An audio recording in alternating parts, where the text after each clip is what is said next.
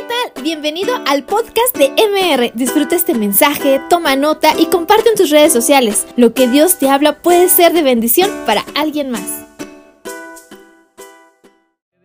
Qué bueno verle aquí en la casa del Señor para disfrutar de este tiempo tan hermoso de alabanza que hemos tenido. Usted sabe que Dios es digno de adorar. Él es digno de adoración, de rendición total porque Él es el único digno de adorar. Nadie más es digno de recibir adoración sino solamente nuestro Dios. Puedes darle un fuerte aplauso a Él. Padre, te exaltamos, te bendecimos y reconocemos tu presencia en este lugar. Muchas gracias, amado Señor. Bien, pues esta mañana el Señor tiene para nosotros eh, su consejo, el consejo de su palabra, eh, que va a bendecir nuestra vida. De hecho, esta predicación usualmente normalmente o normalmente se predica, se transmite eh, por internet la segunda predicación. Esta se está transmitiendo en este momento.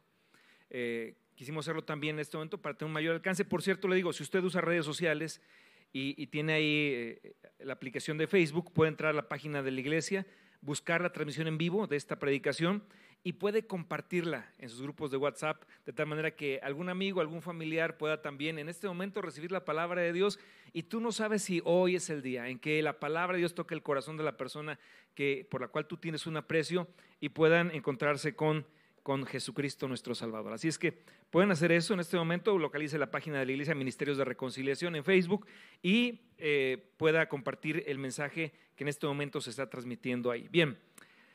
Ah,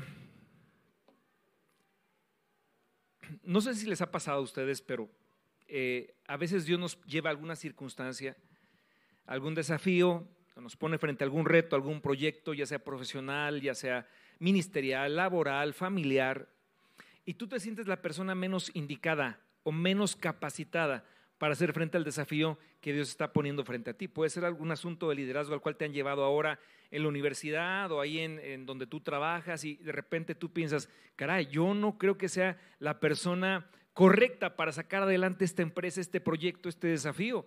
Te sientes pequeño ante el desafío, ante el reto que tú tienes enfrente. ¿Alguien le ha pasado esto alguna vez? Puede levantar su mano con confianza, estamos entre cuates. Mucha gente. A mí me ha pasado varias veces en la vida. Bueno, hoy veremos la historia de un hombre al que le pasó precisamente eso. Dios lo llamó a cumplir un desafío, traer libertad a su pueblo de la opresión de una nación extranjera que venía todo el tiempo a molestarlos, a hostigarlos, a robarles su alimento. Eh, eh, Dios le dijo a un hombre, tú vas a liberar a mi pueblo. Y este hombre, este joven, se sintió realmente muy incapacitado para aceptar el desafío de Dios. Así es que muy probablemente tú y yo nos vamos a sentir bien identificados con Gedeón. Jueces capítulo 6, versículo 11. Eh, a lo mejor ya has leído esta historia antes ahí en tu Biblia, espero que sí, si no, no te preocupes, hoy la vamos a repasar. Pero es el año, en el contexto del que le estamos hablando, es el año 1200 antes de Cristo. El pueblo de Israel ya entró a la tierra prometida, ya poseyeron la tierra prometida, pero este pueblo de Dios comenzó a alejarse de su Dios se comenzaron a afanar por muchas cosas, por tantos negocios, por tantos afanes de la vida, por tantas circunstancias y preocupaciones que se olvidaron de Dios y Dios se volvió solamente una religión. De hecho, algo que se va a repetir en el libro de los jueces, en donde se encuentra esta porción que vamos a leer, es una frase muy triste, tal vez de las frases más tristes de la Biblia, que dice lo siguiente, y se levantó una generación que no conocía a Dios. Qué terrible. Hubo una generación entonces previa de padres que no supieron transmitir a sus hijos la fe, que no les contaron las maravillas de Dios, que no les hablaron una experiencia personal con Jesucristo, con Dios. Entonces se levantaba una generación de jóvenes que no tenía idea del amor de Dios, que no, tenía idea del poder de Dios. Estaban en la tierra prometida, pero ahora vivían atemorizados por esta nación de los madianitas. Y este libro de los jueces narra una época muy oscura del pueblo de Israel por haberse alejado de Dios. Dice la Biblia en los primeros versículos del capítulo 6 que el pueblo de Israel se había ido a vivir a las cuevas, vivían en las cuevas, escondidos, para ahí esconder precisamente su alimento, su trigo, su grano, para que no se los robaran. El pueblo de Dios viviendo en cuevas. El pueblo de Dios viviendo con muchos temores en su vida. El pueblo de Dios viviendo con inseguridades y con frustraciones. De repente vemos o hay personas que tienen una relación con Dios en este tiempo y viven de esa manera, con mucho temor, con mucha inseguridad, por la ausencia de la verdad. Tienen religión, pero no han experimentado el amor de Dios cotidiano en su vida. Bueno, este mensaje es para nosotros, para todos los que estamos aquí, que en algún momento dado nos hemos sentido muy superados por los retos que pone Dios delante de nosotros. En esta etapa de la historia de Israel, de los jueces, ya no está Moisés, ya no está Josué, ya no están los grandes hombres de Dios, estos grandes hombres de Dios. Entonces, lo que hace Dios es comienza a usar a personas comunes y corrientes para liberar a su pueblo. Estos vecinos inmediatos, naciones inmediatas, eh, tratan de reconquistar esa tierra que Dios le había dado a los israelitas. Y entonces Dios levanta a Sansones, levanta a los Jeftés, a las Déboras, personajes bien comunes y corrientes a quienes Dios usa para liberar a su pueblo y reorientar el corazón del pueblo nuevamente para con Dios. Entonces Gedeón puede experimentar a Dios y el poder de Dios en medio de sus deficiencias, cómo actuaba Dios. Jueces 6, verso 11, dice la Biblia, si me acompañas por favor. Lo voy a leer en la versión, eh, nueva traducción viviente en esta ocasión.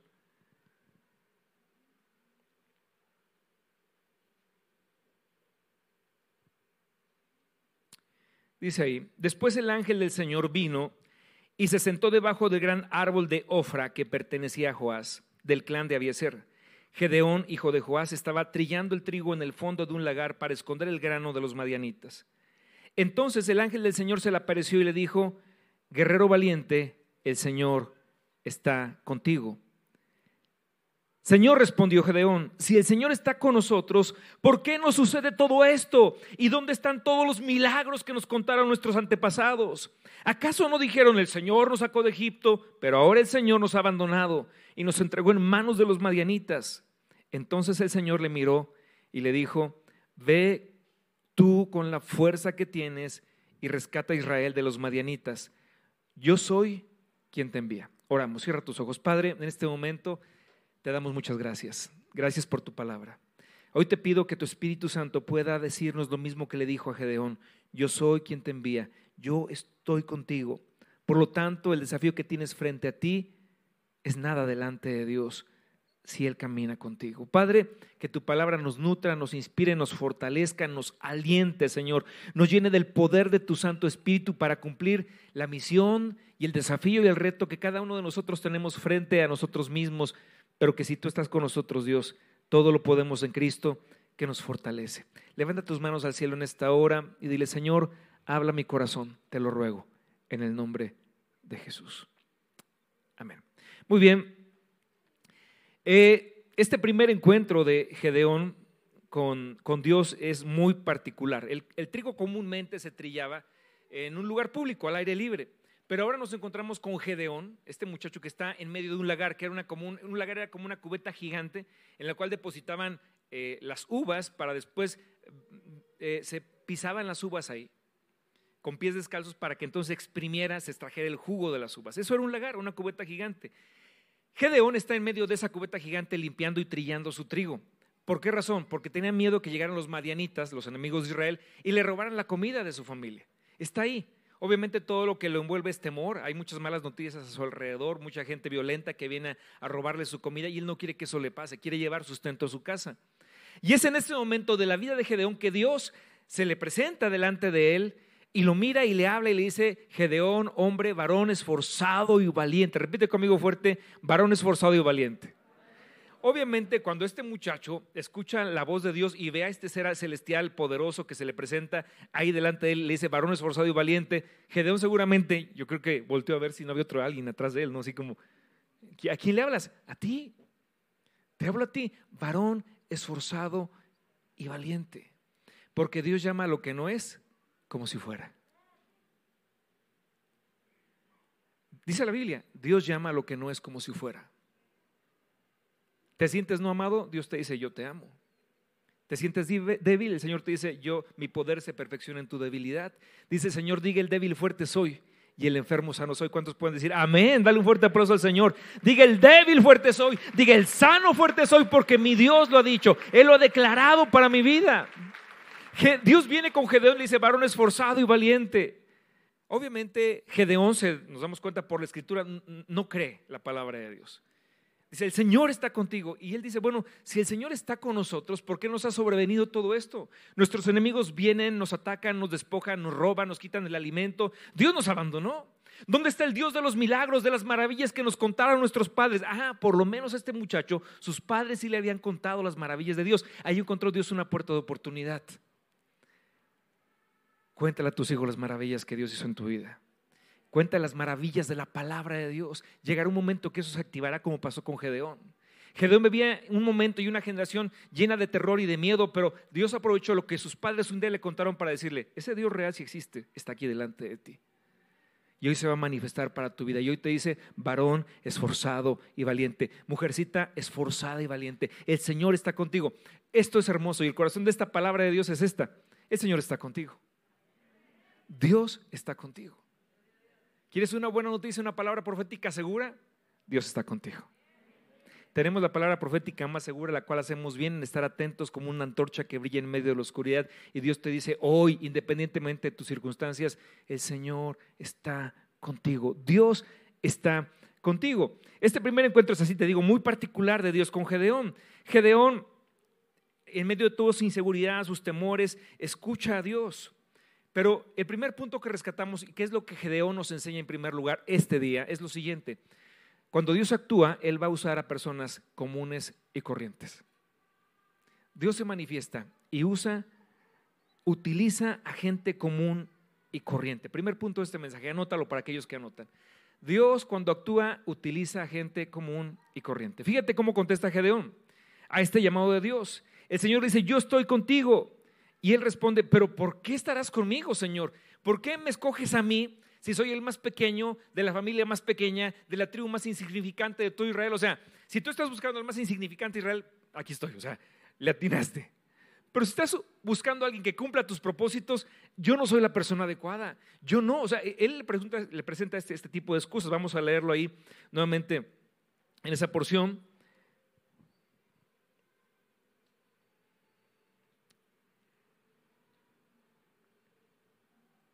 Dice el verso 14, entonces el Señor lo miró y le dijo, ve tú con la fuerza que tienes y rescata a Israel de los madianitas, yo soy quien te envía. Ahora, me gusta esta parte cuando el Señor dice, el Señor lo miró. El Señor ya lo estaba mirando, ya estaba platicando con él, era una plática cara a cara con Dios. De hecho, más adelante Gedeón tiene miedo porque dice, vi cara a cara a Dios, me voy a morir. Y Dios le dice, no te preocupes, no te vas a morir, hasta en eso voy a cuidar de ti.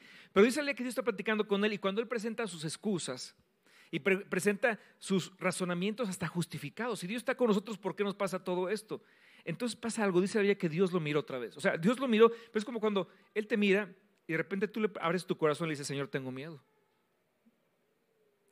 Tengo muchos temores. Y Dios no te mira para condenarte, ni te mira así como para menospreciarte, sino que vuelve a mirarte, pero ya como que quiere mirar y dejar tu mensaje muy preciso y claro a tu corazón el Señor lo mira. En medio de su conversión, que ya lo miraba, lo mira, pero más detenidamente.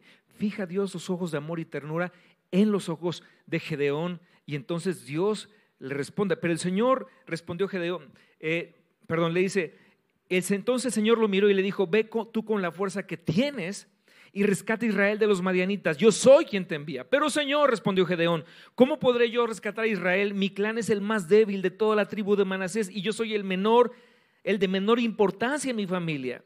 Y el Señor le dijo, yo estaré contigo y destruirás a los madianitas como si estuvieran luchando, si estuvieras luchando contra un solo hombre. Hasta ahí. Ve tú con la fuerza que tienes, te mando yo. Pero Señor, soy el más pequeño. Esta es la justificación o la excusa de Gedeón. Soy el más pequeño de todos los más pequeños de mi familia, que es la más pequeña, la tribu más pequeña de Israel. O sea, te estás equivocando, Señor. Yo creo que tienes que buscar a alguien de un apellido rimbombante que viva en otra zona de la ciudad, que vaya a una mejor universidad. Pero yo, Señor, ¿no crees que te equivocaste conmigo? La verdad, Señor, Dios no se equivoca porque Él, Él se place en buscar a personas comunes y corrientes para utilizarlas. Porque Dios no busca estrellitas que piensan que son más importantes que Dios. O que Dios saca la lotería, ¿no? Cuando se encontró con ellos. No, o sea, Dios busca personas que como Gedeón, a Gedeones que dicen, Señor, ¿por qué yo? Por eso Dios dice precisamente. Porque Dios puede trabajar más con un corazón humilde que con un corazón arrogante. Con un corazón humilde, ese corazón humilde va a arrojarse en los brazos de Dios para depender de Él y no de su capacidad. ¿Por qué yo? Precisamente por eso, Gedeón. Porque tú así te puedo usar. De esa manera, como, como, como tú vas a aprender a depender de mí. Ahora, en la Biblia nos vamos a encontrar con esto. Dios escoge frecuentemente, o siempre escoge personas insignificantes, porque se trata de Dios y no de nosotros. Dios escoge a Abraham y Sara, dos viejitos estériles, para crear y fundar la gran nación de Israel. Y cuatro mil años después, esa gran nación de Israel está vigente, poderosa a partir de dos viejitos y los vas, a Polanco y encuentras un montón de judíos allá. A partir de dos personas que no tenían mayor futuro. Dios eligió un forajido homicida que escapó de Egipto para esconderse en el, en el desierto a cuidar ovejas y Dios lo llama a los 80 años para rescatar y liberar a su pueblo Israel de la tierra de esclavitud. Dios escoge personas insignificantes. Después elige a un jovencito que huele a borregos porque cuida a borregos, que le hacen bullying sus hermanos mayores y lo llama para que gobierne como rey la tierra de Israel. No te menosprecies, porque Dios le place buscar a personas que parecen a los ojos de los hombres insignificantes, porque Dios mira el corazón. El ser humano mira lo que está delante de sus ojos, pero Dios mira el corazón. Dios, Jesús buscó 12 personas insignificantes del norte de Israel, de Galilea. Era como los fresas estaban en Judá, en el sur, eran los fresas de Israel. Pero los del norte de Galilea, la Biblia dice que le llamaban a ellos hombres sin letras del vulgo, que no sabían ni leer ni escribir muy bien. Pero llama a estos doce locos que creen en su maestro nazareno, que va a una cruz, pero por el mensaje de la predicación, hoy estamos compartiendo el Evangelio de Jesucristo, que esos doce locos le creyeron a Él y llenaron de esa locura el mundo entero. ¿Cuántos da gloria a Dios por eso? Nadie daba un peso por ellos. Por Pedro, ¿quién iba a decir algo? Por Andrés, por Jacobo, por Juan. Eran jóvenes sin mayor futuro, pero Dios los eligió. Y Dios se place en elegir personas como, como ellos y como nosotros. Y bueno, no sé si, si a ti esto te llena de tranquilidad, a mí sí. Porque entonces me doy cuenta que si Dios va a usar a alguien o va a hacer algo con mi vida, no será por mí, sino a pesar de mí. No será en mis recursos, sino en sus recursos. No es por mi capacidad, ni por mi apellido, ni por mi talento, sino es por el poder de Dios que actúa en mí. Segunda de Corintios capítulo 3, verso 4 y 5, vamos a leerlo en la pantalla. Dice la palabra de Dios, y tal confianza tenemos mediante Cristo para con Dios. ¿Cuál es esta confianza? No que seamos competentes por nosotros mismos para pensar algo como de nosotros mismos, sino que nuestra competencia proviene de quién? Tú eres competente no por tu capacidad, sino que tu competencia y tu poder vienen de Dios. Es el poder de Dios en tu vida. Hoy tenemos muchos papás nuevos aquí en la iglesia y otras mamás que están esperando bebés en, eh, y es bello, ¿no? Porque, pero a veces pensarás, ¿seré capaz de ser un papá que esté a la altura de la responsabilidad de criar hijos? y comprar leche y comprar pañales y comprar zapatitos a cada rato y verlos crecer. ¿Seré capaz de formar a mi hijo o a mi hija como hombres y mujeres de Dios? Bueno, te voy a decir, en tus fuerzas imposible. Pero de la mano de Dios todo lo puedes en Cristo que te fortalece. No es en tu capacidad, es en la capacidad de Dios que está contigo. Es de esa manera. Los retos que Dios te envía son de su mano. En Juan 15 Jesús dijo, yo soy la vid, vosotros los pámpanos, pero separados de mí nada pueden hacer. Si yo con mis limitaciones, con mis deficiencias, con mis miedos, con mis errores del pasado, si yo me tomo de la mano de Dios, si tú te tomas de la mano de Dios, vamos a ver a Dios obrando en la vida de nuestros hijos. Y verás a hijos e hijas glorificando con su vida el precioso nombre de Jesucristo. ¿Cuántos dicen amén? Porque no es nuestra capacidad, no es en nuestro poder, es en el poder de Dios. Tal vez ahorita mismo te enfrentas ante un, te enfrentas ante un reto, gran reto, alguna circunstancia, algún proyecto que piensas que te supera y empiezas a pensar que eres la persona menos adecuada y calificada para enfrentar ese reto, estás en el lugar correcto el lugar donde estaba Gedeón y Dios le dijo, yo estoy contigo, no vas solo, yo voy contigo. E, e, es decir, el propósito de este mensaje, de este mensaje tiene que ver, escúchame bien, con que tus incapacidades, tus deficiencias, tu falta de recursos no le importan a Dios. Lo que a Dios le importa es que tengas un corazón que pueda creerle a los recursos y la grandeza del Dios que te ama, que te ama y que va a disponer todo para ti para bendecirte y para cumplir el propósito de Dios que tiene para con tu vida si le crees de todo corazón. Amén. Esto es lo maravilloso de este pasaje, de esta historia de Gedeón. La verdad, le doy gloria a Dios por Gedeón, porque le pasó lo que le pasó, actuó como actuó, porque no se trata de ti, sino se trata de quién va contigo. ¿Me aceptas un consejo? Te lo voy a dar. No intentes hacer las cosas en tu capacidad, no lo intentes. Jesús dijo, separados de mí, nada pueden hacer. Recuerda que cualquier reto que tengamos por delante es en el poder de Dios que actúa en medio de nuestra debilidad. Ahora, ¿por qué Jesús le gusta? ¿Por qué Dios le gusta actuar con personas comunes y corrientes? Una razón, para que Él se lleve toda la gloria. Cuando en la iglesia, en la empresa, en un ministerio se levanta la estrellita que piensa que es por su capacidad, mira, te lo digo en pocas palabras, Dios detesta esa actitud. La Biblia que Él resiste a los soberbios, pero da mayor gracia a los humildes. Dios se deleita en la persona y en el corazón humilde. Dios da gracia a los humildes, pero desecha a los soberbios. Él no comparte su gloria con nadie. Por eso escoge gedeones que dicen, ¿por qué yo? Por eso. Efesios 3:20 dice, y aquel que es poderoso para hacer todas las cosas mucho más abundantemente de lo que pedimos o entendemos, según el poder que actúa en nosotros. A Él sea la gloria en la iglesia, en Cristo Jesús, por todas las edades, por todos los siglos de los siglos. Amén. Dice que actúa en nosotros el poder de Dios. Y a través de ese poder en nosotros, Él puede hacer todas las cosas mucho más abundantemente a través de ti, pero para que la gloria sea de Él. Entonces, en primer lugar, Dios usa personas comunes y corrientes. Segundo punto de este mensaje, cuando Dios va a actuar, utilizará sus recursos y no los míos. Cuando Dios actúa, utiliza sus recursos y no los míos. La historia continúa y Gedeón hace lo que cualquier persona sensata haría cuando lo envían a la guerra. Empieza a reclutar un ejército, a reclutar gente. Y cuando vemos el capítulo 3, verso 7, nos vamos a encontrar con una sorpresa enorme.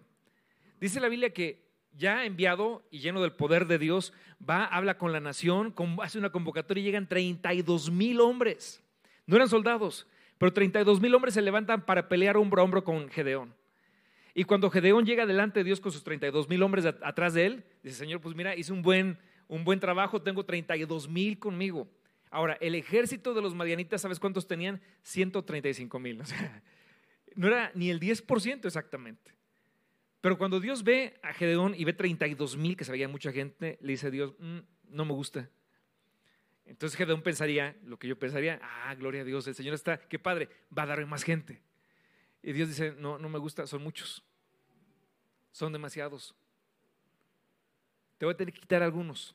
Mira, diles que los que tengan miedo que se vayan a su casa. No les voy a decir nada, no les voy a hacer nada. Simplemente si, no, si tienen miedo que se vayan a su casa. Dice la Biblia en el verso 7. Y Jehová dijo a Gedeón, el pueblo que está contigo es mucho para que yo entregue a los madianitas en su mano. No sea que se alabe Israel contra mí diciendo, mi mano me ha salvado. Dios no quería que su pueblo cayera en dos posibles errores, arrogancia y autosuficiencia. Es como, pues ya ves, éramos 32 mil, lo logramos nosotros. No, dijo Dios, son muchos. Y el riesgo en el corazón del hombre siempre está latente. El pensar que es por nuestra capacidad y por nuestra fuerza. El ser humano es así. Pero te voy a decir una cosa, no, es, no eres tú, es el poder de Dios en ti es la gracia de Dios en ti. Dijo Dios, son muchos. Verso siguiente. Ahora pues haz pregonar en oídos del pueblo diciendo, quien tema y se estremezca, madrugue y devuélvase desde el monte de, la, de Galat. Y se devolvieron, devolvieron de los del pueblo 22 mil y quedaron solamente 10 mil. Qué valientes los muchachos, ¿no? Se van 22 mil, quedan 10 mil y entonces Gedeón diría, bueno, ya con estos 10 mil es un número, pues está bien, ¿no? dice Dios, siguen siendo demasiados. Pasa otro filtro y ¿sabes cuántos quedan? 300 un ejército de 300 personas contra 135 mil, pero eso le gustó a Dios. Son 135 mil y, yo estoy preparado con 32 mil. Después Dios me los quita y me deja con 300. Si son 300 contra tanto, un ejército tan grande, entonces no cabría duda que la victoria se les había dado quién? Dios y no ellos. Ahora, te pregunto, ¿te ha tocado algún momento en tu vida en que Dios ¿Te recorta los recursos? Que Dios te recorta recursos. Quiere que aprendas a depender de Él. A ver, pregunta, ¿te ha tocado que le tienes que poner agua al champú alguna vez? O que te queda un jaboncito así chiquito para lavar tu precioso cuerpo de 120 kilos. Y dices, Dios, multiplícalo porque la quincena es hasta el viernes, Señor, por favor, ayúdame. O que tienes que ponerle más agua a los frijoles o agua a la leche o el tanque de gas. ¿Sabes cómo se oye cuando ya no tiene nada y te vas hasta abajo, hasta abajo, hasta abajo y ya te le pegas por debajo y la flama sigue ardiendo? Porque Dios te está enseñando a depender de Él y no de tus recursos.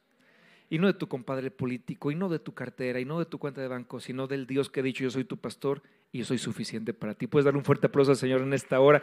Él es suficiente para ti. Él es tu Dios proveedor, Jehová Jireh. Jehová Jireh, Él es el Dios que te sustenta.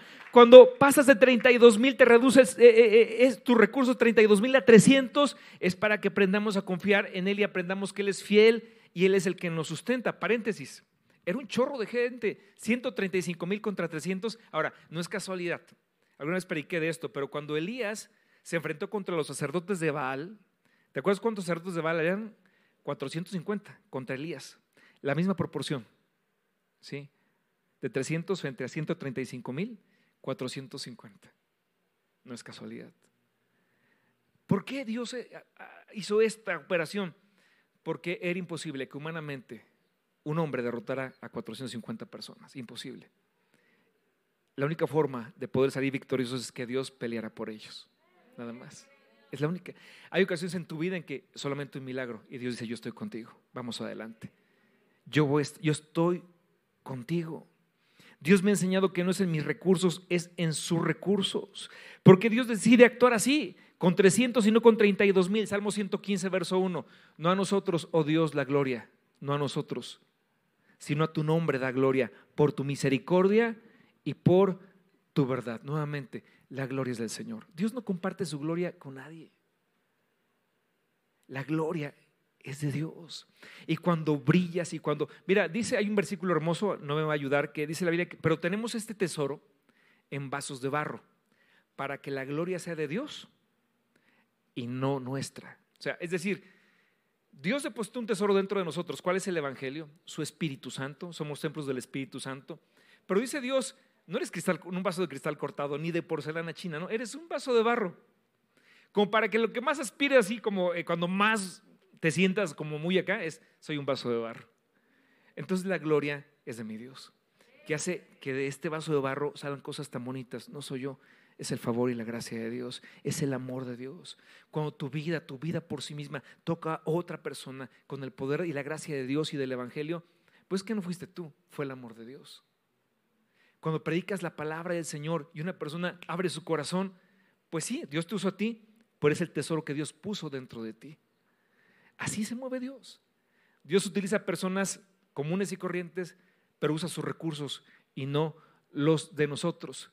Pero tenemos este tesoro en vasos de barro para que la excelencia del poder de Dios sea de Él, sea de Dios y no de nosotros. ¿Cuántos dan gloria a Dios por esto? Amén. Aleluya. Bien, y punto número tres de este mensaje, cuando Dios actúa, utiliza sus métodos y no los míos. Repite fuerte conmigo, cuando Dios actúa, utiliza sus métodos y no los míos. Ahora, pon mucha atención, porque esto que te voy a contar ahorita puede ser que te sacuda, que te moleste, que te haga enojar. No me importa, ¿está bien? Al final es el mensaje de Dios, pero te va a hacer bien lo que te voy a decir. Uno de los errores más grandes que cometemos como seres humanos es creernos a veces más sabios que Dios, más inteligentes que Dios. Para muchos de nosotros es verdad, creemos que somos más sabios que el Señor. Creemos que nuestros métodos, nuestras formas de resolver cualquier conflicto, pues eh, superan al consejo de Dios. De verdad. O sea, yo, yo, yo he escuchado gente que dice, ah, bueno, si es que la Biblia dice, pero yo pienso que. O sea, no me interesa lo que la Biblia dice. O sea, yo, soy más inteligente que Dios.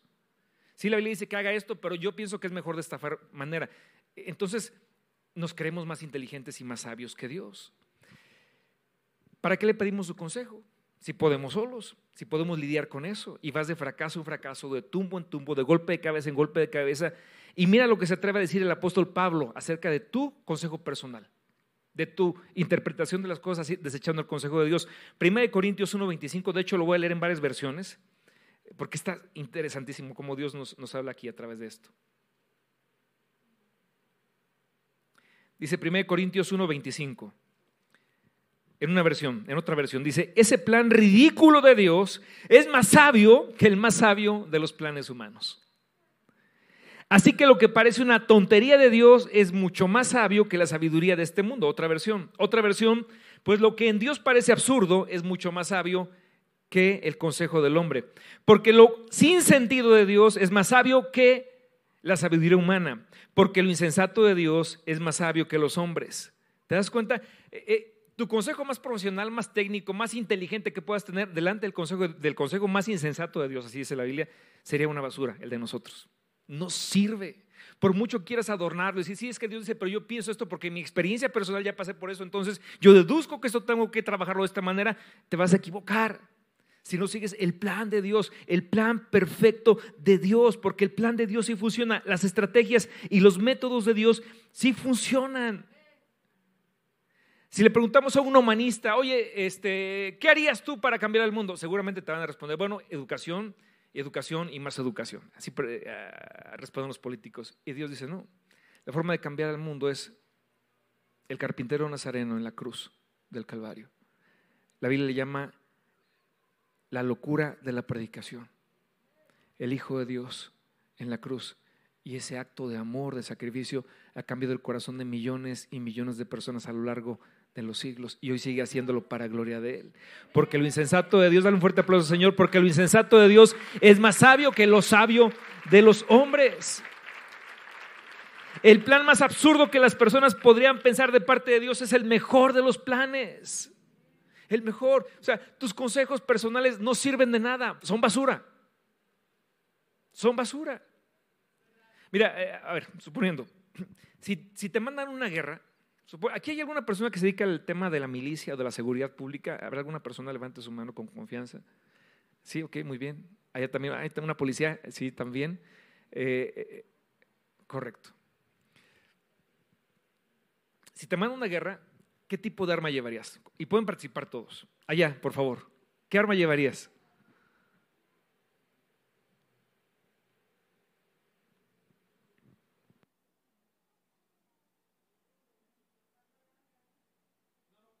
Estamos hablando de una guerra de verdad, o sea, una guerra de, balazos. ¿Qué, lleva, ¿Qué arma llevarías? Tú sabes de armas.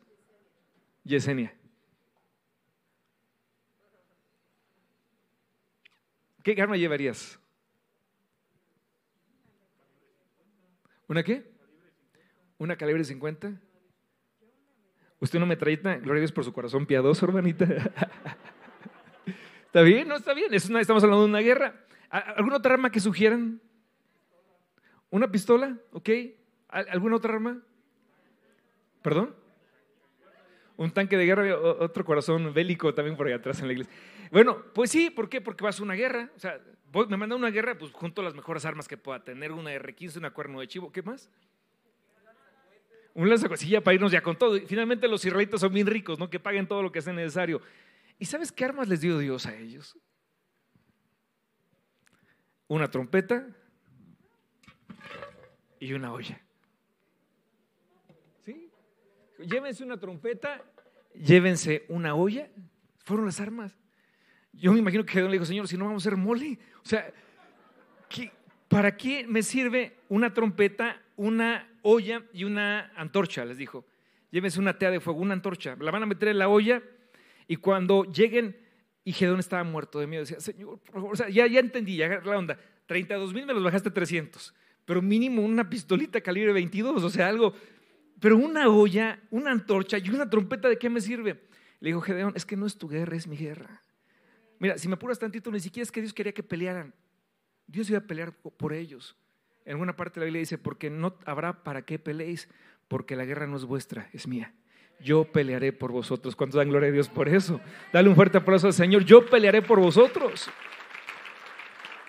Y le dice Dios a Josué, a ver Josué, mira, perdona Gedeón, que le estoy cambiando el nombre. Gedeón, mira, baja con tus mejores hombres, algunos hombres, baja y escucha lo que están diciendo de ustedes, del pueblo, de mi pueblo en el campamento enemigo. En la noche se van escondidos, camuflajeados, se acercan al campamento enemigo y escuchan que dos soldados están, están platicando. Y uno de ellos le dice al otro, soñé tú un sueño terrible. ¿Qué soñaste?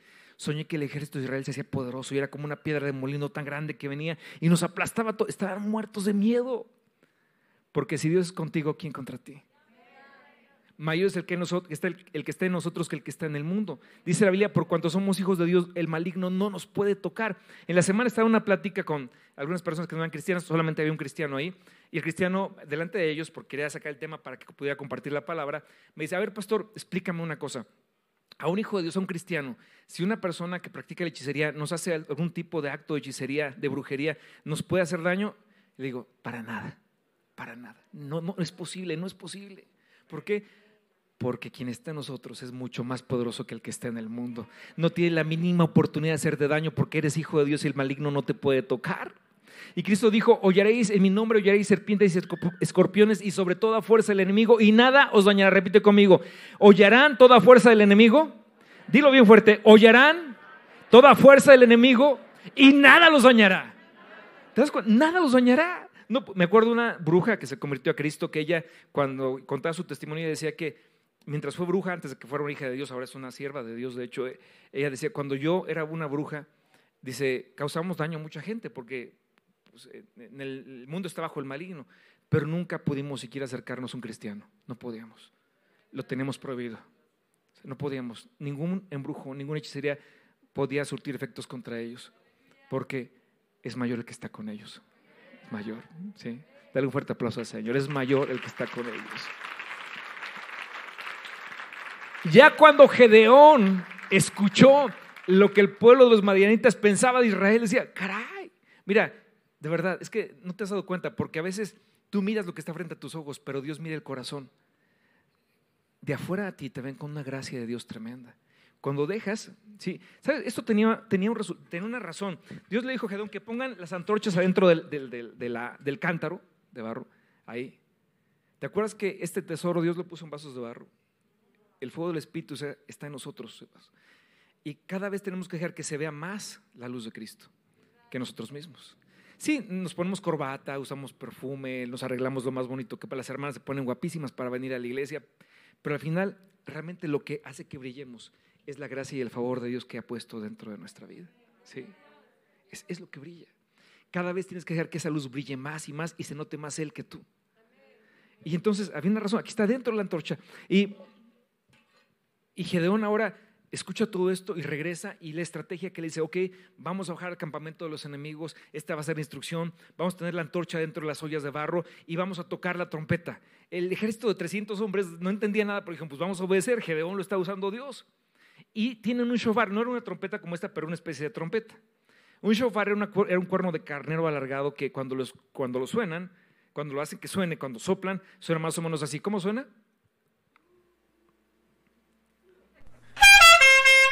ese no, ese no, no. No es el general y es otra cosa. Perdón, no. Suena, bueno, suena más o menos. De hecho, una trompeta suena, por favor, ayúdame, Santi. Un shofar suena bien parecido a una trompeta en este tono.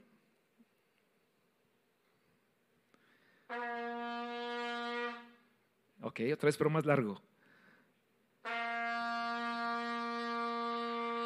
Ah, está ahí, muy bien. Vamos a darle un fuerte aplauso al Señor por la vida, Santi aprovechando que los abuelos le regalaron su trompeta, le dije, tráetela porque la vamos a ocupar.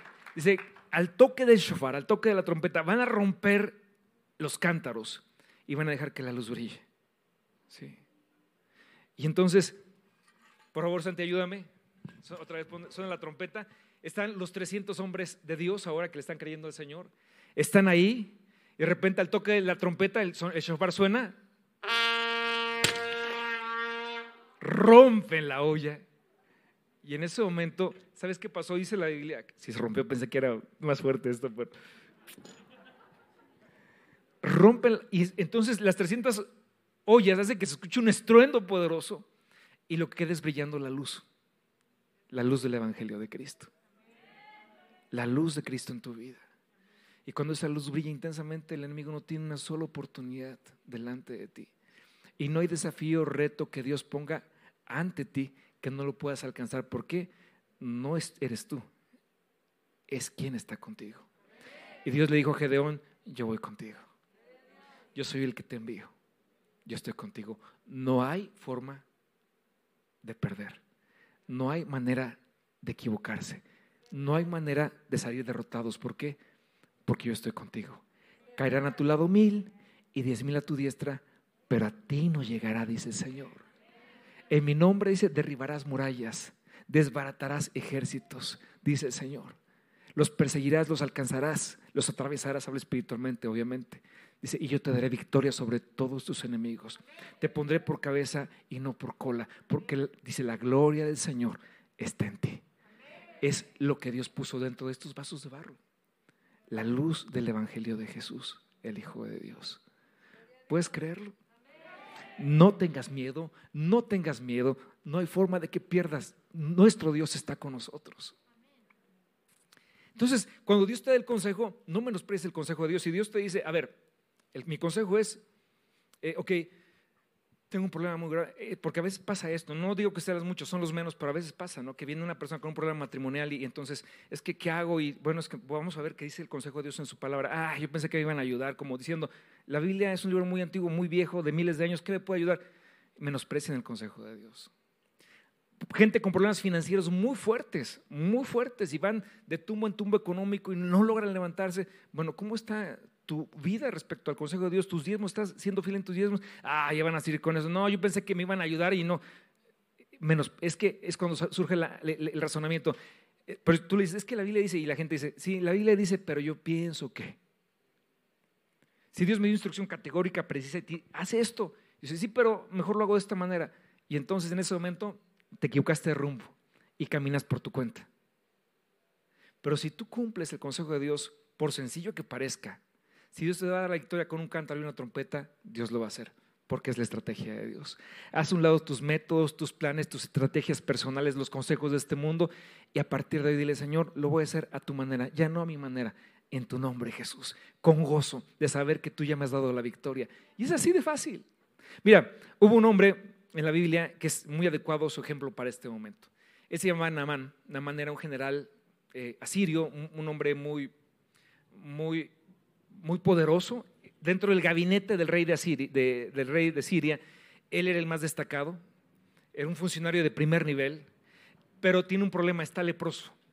Y la lepra en aquel tiempo era incurable, pero además esta enfermedad que causa pues, un olor muy nauseabundo y aparte eh, es muy eh, molesto a la vista. O sea, ver a una persona que se le está cayendo la piel a pedazos, completamente blanquizca y, y huele mal, y era el general.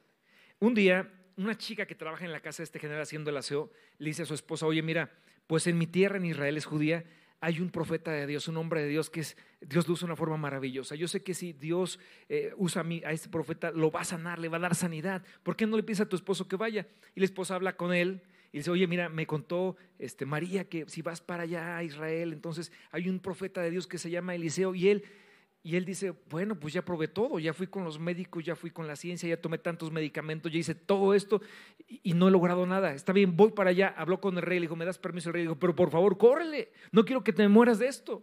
Va con un gran séquito, con hombres muy importantes que lo cuidan, llega hasta, hasta cerca de la casa del profeta y cuando están cerca de la casa del profeta, pues él envía a un emisario que diga, oye, viene el general Namán de Siria para consultarte y para que lo sanes. Y entonces el profeta Eliseo ni siquiera, pero ni siquiera sale a recibirlo. No solamente no lo recibe, manda a su criado y ve y dile que, que si quiere ser sano, que se vaya al Jordán y que se bañe siete veces, nada más. O sea, lo mandó a bañar.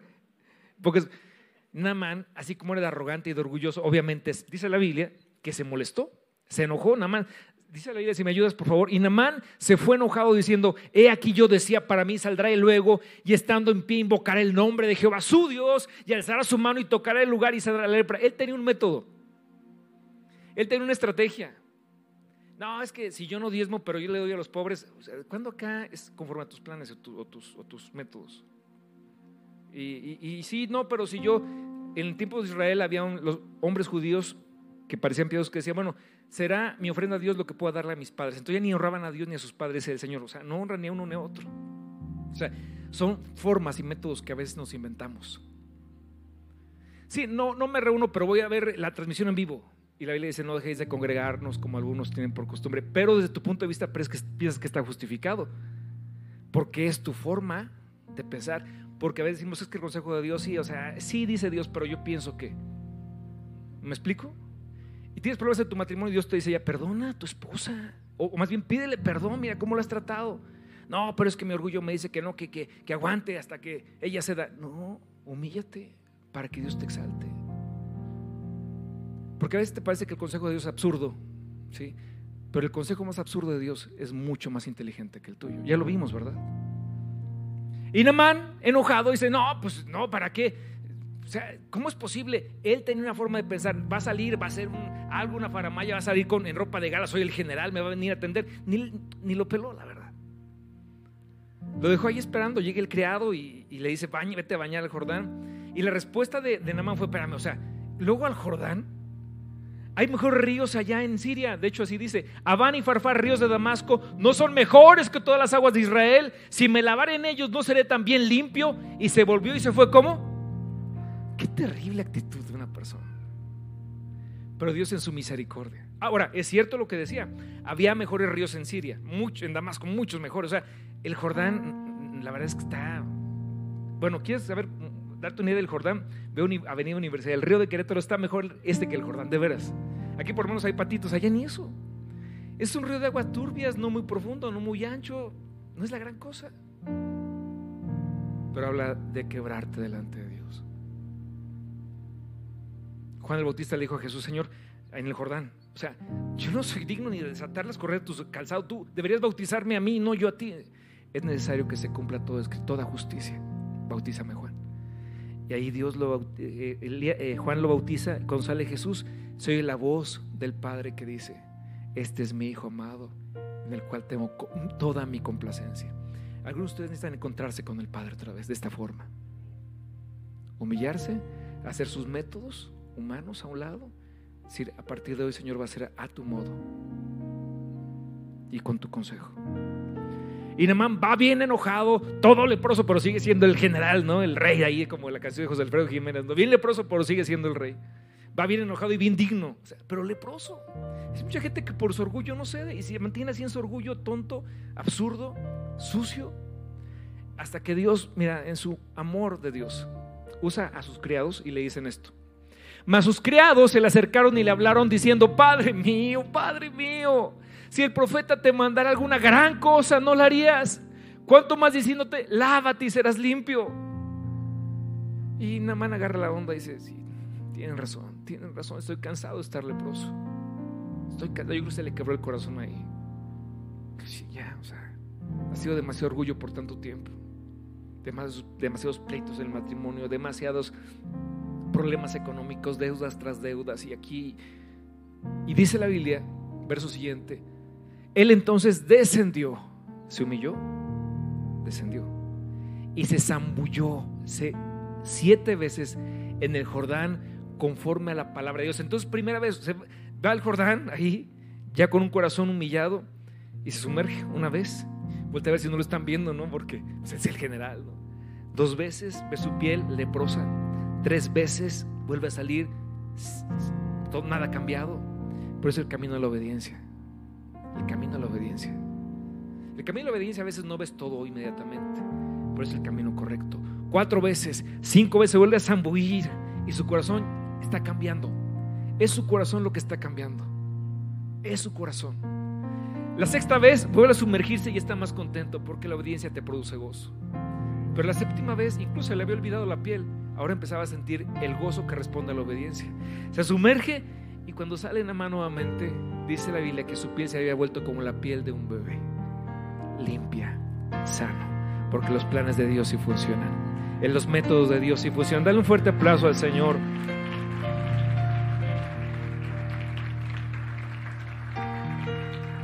Eso es lo que necesitamos hacer, quebrarnos delante de Él. Señor, si ves que mi vasija de barro está muy fea delante de ti, bueno, pues quiebra y hazme de nuevo. Como el barro en manos del alfarero. Ya me cansé de mí. Quiero más de ti. Y el Señor hará de tu vida una obra maestra. Se glorificará en ti. Porque, sabes, la boca del Señor lo ha hablado. O sea, Dios no miente. Dios no está tratando de engañar a alguien. Dios es un Padre fiel y bueno. Dios es un Padre fiel y bueno. Cierra tus ojos en esta hora. Padre, muchas gracias te damos, Señor, por tu palabra y por tu amor y por tu consejo y porque nos hablas con tanta ternura, Señor. Tú podrías simplemente decir las cosas y obedeceríamos porque tú eres Dios, pero tienes esta forma hermosa de hablar con tus hijos y decirnos lo que, lo que tú estás esperando de cada uno de nosotros. Por eso te pedimos en esta hora, Señor, que tu palabra, Señor, y la gracia que hay en ti, Señor, este consejo que nos trae luz, Dios mío, permitamos que ilumine nuestros pasos y nuestras actitudes, Señor, en los siguientes días, en los siguientes meses, en los siguientes años, hasta que tú vengas. Y tengamos corazones dóciles, corazones limpios, corazones ah, sensibles a tu consejo. Hemos aprendido que tú vas a usar a cualquier persona. De hecho, usas a personas comunes y corrientes todo el tiempo, porque así te place, Señor. No usarás a alguien que se considera, Señor, que puede eh, ser mejor que tú o ser más sabio que tú, pero usas a personas que piensan, ¿por qué yo, Señor? Si habrá tantas gentes más capacitadas y calificadas, ¿por qué yo? Y dice, por eso mismo, para que la gloria sea para mí y para nadie más. Señor, y cuando tú actúas, Señor, vas a usar, Señor, no nuestros recursos, sino tus recursos. Y eso está bien, porque tus recursos son mejores que los nuestros.